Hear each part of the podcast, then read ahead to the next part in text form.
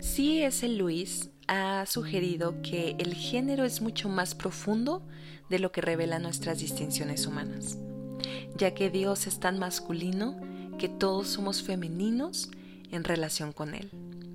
Y esto podría explicar por qué nos menciona la Biblia como la novia, la iglesia y Él el novio.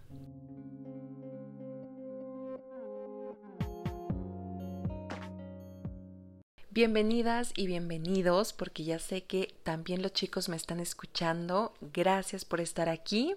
Estoy muy emocionada de que puedan estar aquí, de que puedan eh, seguir con este, esta serie que vamos a estar hablando sobre feminismo. Por fin llega este episodio en donde les voy a explicar por qué yo dije en el primer episodio que yo consideraba a Eva como la primer feminista. Aquí ya por fin vamos a desarrollar estos puntos. Lo voy a estar tratando como puntos, pero quiero hacer un paréntesis antes. Lo que voy a estar hablando ahorita, no te lo tomes muy personal. Esto es algo que viene de mi convicción, de lo que he ido aprendiendo, de lo que he ido investigando y si algo no suena con lo que tú piensas, te pido que vayas y lo consultes con Dios directamente, con tu esposo, vayas y y trates de, de, buscar esa sabiduría de parte de Dios porque a veces eh, cuando hay algo que no nos gusta inmediatamente comenzamos a, a, decir esto está mal, esto está mal y echarle tierra ¿no? a las personas por eso quiero decirte no te tomes esto muy personal pero sí escúchalo con, con el corazón abierto, con mente abierta. Así que como es de costumbre, hoy estoy acompañándote con un delicioso matcha con bastante miel porque necesito decirte, ya cambió este clima delicioso aquí en El Paso, ya por fin puedo ponerme mm, eh, legalmente una cobija. Yo soy muy friolenta. Si mi esposo está escuchando esto, sabe que yo en tiempo de calor me tengo que tapar, así que ya ya puedo, ya tengo este la posibilidad de poder ponerme una cobijita y no verme rara. Y tomar cosas calientitas para mí es lo mejor creo que me pone en este mood de relajación y pues estoy aquí ya contigo queriéndote platicar de este tema y con el frío y con el calorcito de mi de mi de mi matcha pues quiero comenzar esto y quiero invitarte a que tú vayas, te prepares algo rico de tomar, algo que te relaje, no sé, quítate los zapatos, acuéstate un ratito para que puedas escuchar lo que hoy quiero compartirte. Así que vamos a comenzar con el primer punto. El primer punto es que Eva ignoró el liderazgo masculino. Creo que esto me suena bastante o hace bastante clic con el hecho de este movimiento feminista que busca actuar de manera igual en los roles. O sea, quiere esta igualdad en todas las cuestiones y en los roles también. Dios creó este sistema jerárquico, en mi opinión, por una razón específica. Considero que nosotros no vamos a comprender el porqué del todo, pero Dios sí. ¿Por qué? Porque Él ve como toda la película completa y nosotros solamente estamos como en esta sección viendo este plano y no podemos entender el porqué de todas las cosas.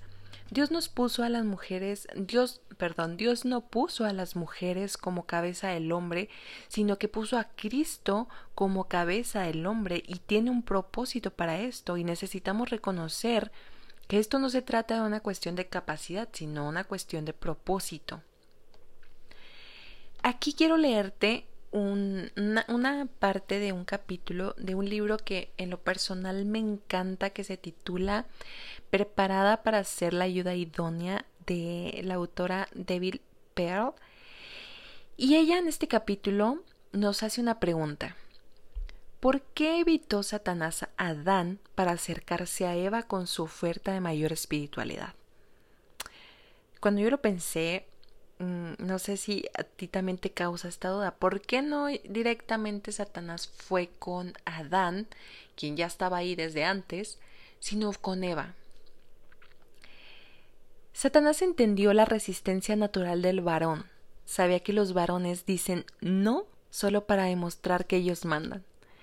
Pero Satanás entonces vio a Eva, quien era dulce, blanda, era una mujer vulnerable, pues Dios la había creado para que por su naturaleza fuera receptiva, confiada e inocente. Piensa esto. Eva tenía todas las razones para poder ser confiada, para poder ser receptiva y para poder ser inocente, porque estaba en un lugar en donde Dios le había provisto todo lo que necesitaba para su bien. Su esposo estaba ahí y la iba a atender y la iba a apoyar para todo lo que ella necesitara por su bien. No había algo que la quisiera afectar, entonces obviamente ella podía estar confiada de lo que esta, esta serpiente le tenía que decir. No suena muy descabellado cuando lo pensamos de esta manera, ¿no? Muchas mujeres eh, no quieren que las vean con este tipo de características porque consideran que las vuelve débiles ante la sociedad. Y quiero decirte algo, mujer. Tú eres fuerte. Escúchalo bien, tú eres fuerte. No porque tengamos características diferentes significa que somos débiles. Él nos hizo fuertes, pero también nos hizo vulnerables, nos hizo confiadas y nos hizo inocentes por un propósito en específico. Volviéndote a lo que te platicaba, por la disposición de que Eva era mm, podía racionalizar, ella podía ser engañada con facilidad, aún teniendo las mejores intenciones. Debbie eh, menciona que nosotros necesitamos imaginar al hombre de esta manera. Quiero que te relajes y quiero que te imagines al hombre o a tu hombre, en este caso, creado con una fuerte armadura, una armadura tanto espiritual como físicamente. Dios lo saturó con una resistencia, dándole una naturaleza escéptica, desconfiada, osada y decidida. Dios sabía que para que el hombre sobreviviera y prosperara, necesitaba una armadura natural que lo impulsara a seguir luchando contra la adversidad mientras que disfrutaba el reto. Dios sabía que Satanás era un mentiroso y experto engañador, así que creó al hombre para que dudara primero y creyera después. Honestamente, cuando leí esto, me encantó. El hombre encargado de dirigir a toda una familia, imagina esto, él está encargado de dirigir a toda una familia, dotado con una armadura especial para protección tanto espiritual como física para su amada, para sus hijos. Y ver que en la actualidad tantas mujeres tienen ese deseo de no querer sujetarse a un esposo, el no querer casarse porque pues, supuestamente las oprime me parece bastante triste. Creo que eh, el hombre y mujer fueron diseñados para estar pues juntos por un propósito mayor y cuando veo todos estos movimientos, veo todo este aumento de mm, matrimonios homosexuales, pues la verdad me da tristeza. Me da tristeza porque hay tanto, tanto tan maravilloso en el matrimonio, en la creación como Él nos hizo que pues yo honestamente me pone triste. Creo que somos más libres cuando vivimos conforme a nuestra creación. Dios tuvo una idea maravillosa y fue para nuestro bienestar. Dios dijo, el barro no le dice al alfarero qué estás haciendo, ni la vasija critica diciendo, tú no sabes trabajar.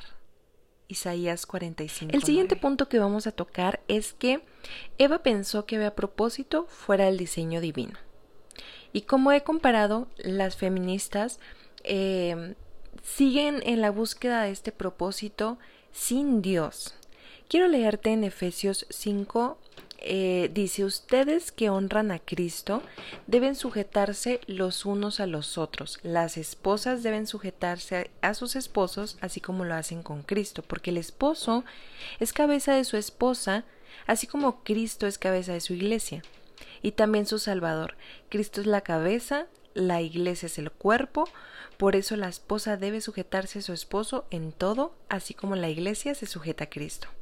Sé que este versículo lo vamos a escuchar muchísimo nosotras como esposas y nosotras como mujeres, pero quiero que notes algo. Más adelante, eh, en, este capítulo de, Efesios 5, dice algo muy importante porque vamos a ver la coherencia que tiene la palabra con la esencia de Jesús.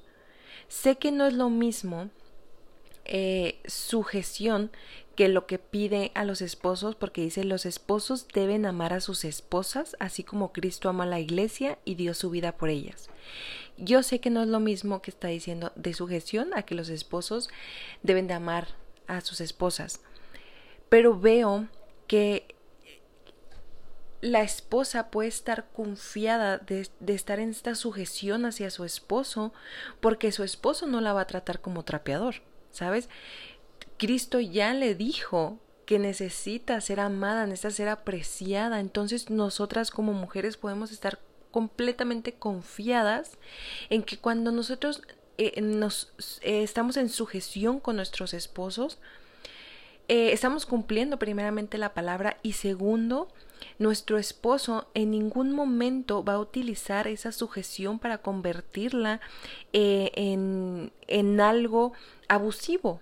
No sé si me explico, no nos va a tratar como si fuéramos sus sirvientas o sus shashas o que le tenemos que servir y decir sí a todo, no, de eso no se trata, sino de estar eh, en, la misma dirección que está nuestro esposo. Una mujer amada eh, respetada, unida a la misión de su esposo, es algo que tenemos que visualizar, porque yo sé que puede escucharse opresivo decir que yo tengo que sujetarme a, mi esposo en todo, y con esto no me refiero a que tú tengas que renunciar a tus sueños y tus anhelos que Dios ha depositado en ti porque a veces confundimos eso, creemos que, Denise, tú me estás diciendo que yo me tengo que sujetar y estar en sujeción con mi esposo y hacer todo lo que él quiera y pues yo tengo que renunciar a mis sueños. La verdad es que no es eso. Tú puedes seguir y, y seguir trabajando en lo que Dios ya ha depositado en ti, pero se me viene el ejemplo de mi hermano cuando estaba platicando con de este tema con mi hermano, me dio un ejemplo que que me quedó muy grabado. Y es que él decía que cuando están pues dos personas se casan y el hombre tiene eh, bien bien claro que va a plantar una iglesia y que va a estar en un lugar definido y la esposa pues quiere ser misionera y quiere estar viajando todo el tiempo. Entonces ahí hay que tomar una decisión no o nos vamos a quedar donde Dios está poniendo al hombre o nos vamos a ir a estar viajando como quiere la mujer. Entonces, no se trata de que, ah, solo voy a hacer lo que hace el hombre, sino que tienes que prestar mucha atención primero con quién te vas a casar, porque ya tuviste tiempo para conocer a esa persona, para conocer al hombre, para conocer el corazón del hombre con el que te estás casando. Y número dos, de que tú puedes seguir siendo misionera, pero tú vas a aceptar em, el hecho de que tu esposo em, va a estar plantado en un lugar porque Dios lo está poniendo ahí. ¿Sí me explico? No se trata de que tú ya no vayas a hacer nada y no tengas sueños y no tengas anhelos, sino se trata de que puedas estar totalmente feliz en el lugar en, donde Dios está poniendo a tu esposo y poder continuar haciendo lo que tú quieres también a partir de eso. ¿Por qué? Porque no pueden haber dos direcciones como, como esposos. Y también, a ver, quiero hacer un paréntesis, tampoco se necesita que ambos estén en el mismo ministerio, porque eso es un error que también se piensa, ¿no? No debemos estar en el mismo ministerio mi esposo y yo, o sea, no debemos estar eh, mi corazón eh, de misionera y mi esposo también de misionero, no, puede pasar eh, esto, ¿no? De que el esposo tiene el corazón de pastorear una iglesia y la esposa pues su corazón es estar en misiones, pero se pueden unir estos dos, el punto ahí es que tú como mujer estés dispuesta a estar acompañando a tu esposo en su misión con él, porque nos vamos a unir a su misión, ¿no? Por eso es su misión. Entonces, creo que eso es lo importante. No es nada injusto, no es algo que se contradiga una cosa contra la palabra, es clara. Y, y aparte que creo, como te lo he dicho, cuando nosotros estamos alineados con la palabra, podemos tener descanso en nuestra alma porque estamos cumpliendo con aquello a lo que fuimos destinados a ser. Entonces, quiero seguir platicándote que la mujer puede estar confiada eh, con el hecho de que, que te había dicho antes, de que su esposo va dirigido por Cristo. Él nunca va a utilizar su posición para convertir en sujeción de no va a convertir la sujeción de la mujer en un servilismo, que esta era la palabra que yo quería encontrar. El servilismo es una tendencia a, servir o satisfacer ciegamente ante una autoridad. De esto no se trata y tú tienes que tenerlo muy claro. Un esposo no necesita y no debe ser abusivo para que nosotros estemos cumpliendo con esta parte que nos está diciendo la Biblia. Por eso la, el ejemplo ¿no? de, de lo que te, te doy más adelante y lo que dice la palabra, el esposo va a amar a su esposa y amar como Cristo amó a la iglesia. Imagínate, o sea, el estándar está bastante, bastante alto. Entonces, no podemos utilizar estos versículos para poder justificar el pecado de hombres hacia la opresión, hacia el maltrato, hacia la violencia contra la mujer, porque eso es en lo mínimo lo que quiere Dios para nosotras como mujeres. Ahora, algo importante que resaltar es que en Efesios, eh, el, el, capítulo número 5, el mandato que se le da a las mujeres eh, con respecto al, a la cuestión del matrimonio son cuatro versículos, mientras que el mandato del hombre ocupa nueve versículos, lo que quiere decir que el hombre tiene muchísimo más que hacer en cuestión al matrimonio. Ellos tienen una responsabilidad grande frente a Cristo por nosotras. Y eso es lo que quiero resaltar, no podemos pensar solamente en nuestra parte de que vamos a, sujetarnos a nuestros esposos, de lo que ellos tienen que hacer, su parte, porque todos tenemos como esa parte que a veces no se ve. Entonces, el hombre tiene este estándar bastante alto porque compara, su responsabilidad de, de, cabeza de la familia con Cristo, quien es cabeza de la iglesia, que dio todo por ella, porque creo que es un peso bastante eh, pesado, vaya la redundancia. Entonces, ¿por qué nos cuesta tanto apreciar algo que fue diseñado para nuestro bienestar terrenal? Quiero que, que te quedes con esa pregunta. ¿Por qué nos cuesta tanto a nosotras como mujeres eh, tomar este versículo y hacerlo realidad en nuestra vida. Y te digo, necesitamos ir más profundo.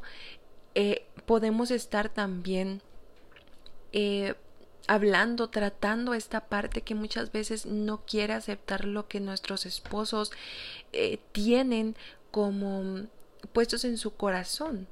¿no? algo que también mencionaban en el libro que te ha platicado de ayuda idónea y que me gusta también es de que mm, es un ejemplo de una mujer que está tratando de cambiar a su esposo para que esté como de lleno en la iglesia y que haga todo lo que ella está haciendo, que sirva de la manera que él está, ella está sirviendo. Entonces, quita la parte de hombría que él tiene para convertirlo en, en algo tan raro, o sea, en algo tan fuera de su naturalidad, porque se lo convirtió en algo que ella quería. Y veo eh, eh, esto como lo que puede suceder en nuestra vida. Muchas veces como mujeres queremos que nuestro hombre sea de esa manera, de la manera que nosotros creemos que es lo correcto, pero necesitamos respetar tanto quién es él íntegramente con sus características con el carácter que Dios ha, depositado en él, sobre sus anhelos, sobre sus sueños, sobre sus metas, y nosotros unirnos a él, a su misión de él para nuestro bienestar. Nosotras nunca vamos a saber mejor que Cristo lo que le conviene a nuestros esposos. Creo que nosotras no podemos eh, tomar la posición del Espíritu Santo y querer estar guiando a nuestros maridos. Es un error que podemos cometer con mucha facilidad. Nuestro trabajo es estarlo acompañando, es estar orando por él, es amarlo incondicionalmente, es estar dispuestas para lo que eh, ellos necesiten, ¿sí? Porque eso mismo va a ser el esposo yo lo veo en mi matrimonio, de que yo soy una persona súper soñadora y tengo muchas ideas y muchas cosas que concretar. Y no por eso eh, mi esposo no me apoya. Yo lo apoyo a él, apoyo eh, lo que él decide estar haciendo y esto es como recíproco. Y podemos estar eh, pues totalmente en descanso de que cuando seguimos eh, esto que Dios nos está diciendo, vamos hacia la dirección correcta. Y no me quiero extender más, vámonos al, último punto que es Eva cuestionó la palabra de Dios.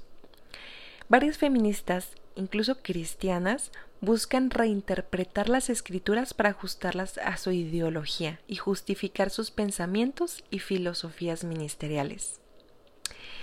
Voy a poner otro paréntesis aquí, un paréntesis muy grande de que no estoy generalizando. Esto es mi opinión y no necesitas estar completamente de acuerdo con ella. No estoy diciendo que todas las mujeres cristianas feministas sean así, ¿ok? Para que no te lo tomes muy personal.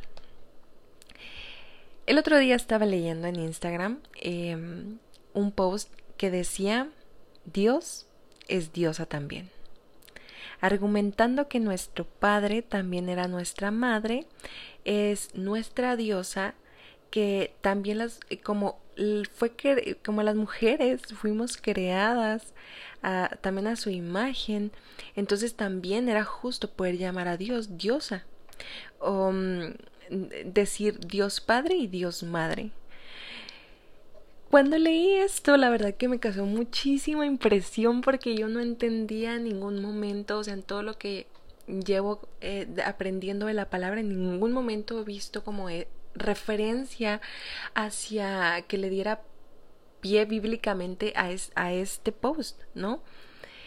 Y yo entiendo esa parte de la teología feminista que Dios llega a nuestra vida tal cual lo necesitamos y con ello pongo el ejemplo de la muy conocida película La cabaña donde Dios llega con amor y por ese amor lo perciben de una u otra manera.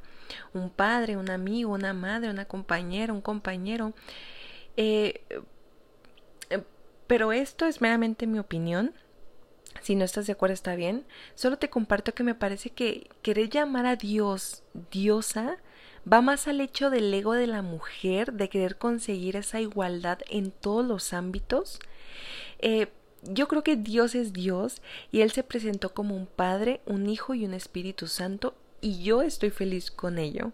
Lo acepto y lo acato porque es así como Él nos habla por medio de su palabra esa necesidad de querer sentir esa igualdad en todas partes, en todos los ámbitos, pone más el foco en las eh, mujeres y no en Cristo, ¿saben?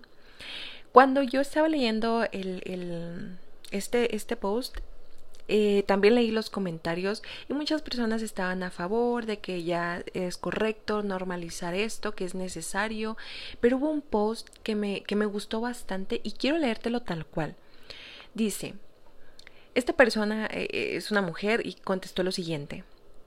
Nuestro objetivo como teólogas no es presentar ideas nuevas sin llevar vida. ¿Cómo dar un dato suelto como este ayuda a nuestra sociedad? ¿Cómo anima al hombre sexo masculino a buscar a Dios? ¿Qué implica para los hombres o qué beneficios tiene para ellos ver a Dios como una diosa? ¿Qué implica esto para los nuevos creyentes? Una teología no puede tratarse solo de la justicia social porque si no estaríamos viendo solo un punto de algo que es muchísimo más completo. Creo que nuestra responsabilidad es argumentar tanto lo que implica nuestra teología como lo que no implica exactamente creo lo mismo y entiendo o trato de entender la parte de lo que dicen estas chicas porque son teólogas feministas. Eh, entiendo esa parte de lo que ellas se refieren, pero también estoy muy de acuerdo a que tal vez lo que ellas están lanzando pues va más relacionado con la justicia social y no tanto por Dios, como te decía, el foco, ¿no? No sería algo raro o algo sorpresivo si Dios se hubiera presentado como diosa, porque pues él no es ni un hombre ni un ni una mujer. Y con esto quiero leerte un comentario que, que me hizo mi amiga Lucero. Eh, yo le pregunté con, respecto a este tema y ella me, me dio esto que quiero compartirte porque es una mujer muy sabia. Y dice lo siguiente, eh, que Dios no es, no es hombre ni, ni Dios es mujer. Dios es espíritu y así ha sido desde la eternidad. Dios ha decidido revelarse a través de la Biblia con títulos o nombres masculinos, por ejemplo, Padre, Guerrero, Príncipe de Paz, pero también se le atribuyen características de su carácter en género femenino, como lo podemos ver en Oseas 13:18. Dios no tiene género porque el, e, el género es una constitución biológica y Dios no es biológico. Ahora, Jesús sí tiene un cuerpo y es un cuerpo de hombre, no de mujer. Jesús hombre, Dios Padre y Espíritu Santo revelados en la Biblia como títulos y nombres masculinos. Entonces, ¿esto quiere decir que los hombres son más santos que las mujeres? De ninguna manera. Recordando en Génesis 1.27. Y creó Dios al hombre a su imagen, a imagen de Dios lo creó. Varón y hembra los creó. Dios nos creó a su imagen y semejanza tanto a hombres como a mujeres. Tenemos el mismo valor y estima ante sus ojos. Entonces debemos recordar que Dios no tiene un género porque el género, como te digo, es biológico. Y la esencia de Dios no tiene género, por lo tanto, la masculinidad como la feminidad están arraigados en su esencia porque a imagen suya nos creó. C.S. Lewis hace, hace, ha sugerido que el género es mucho más profundo de lo que revelan nuestras distinciones humanas, ya que Dios es tan masculino que todos somos femeninos en relación con Él.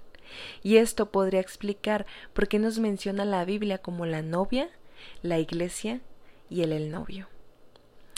Dios ha tomado nombres masculinos y esa es la manera en que Él quiso revelarse a nosotros. Deberíamos estar conformes y satisfechos al llamarlo Padre, Pastor, Guerrero, Consejero y saber también que nos ama con ternura y que nos va a nutrir todos los días. Quiero terminar con esto. Actuemos como Jesús actúa. Adoptemos la posición que Jesús tenía con respecto a las mujeres. Él siempre las trató con valor, con propósito y con amor. No vayamos buscando versículos para solo justificar el hacer cosas que no van con la esencia de Jesús. Espero que este episodio, que tal vez se volvió un poquito largo, te haya gustado, te haya servido y que pueda también eh, levantar en ti esas preguntas para que tú vayas con el Padre y puedan ser contestadas. Recuerda que me puedes encontrar para poder seguir platicando de este tema en mi Instagram. Me encuentras como arroba guion bajo una vida consciente. Siempre estoy ahí al pendiente y muchísimas gracias por llegar hasta aquí conmigo.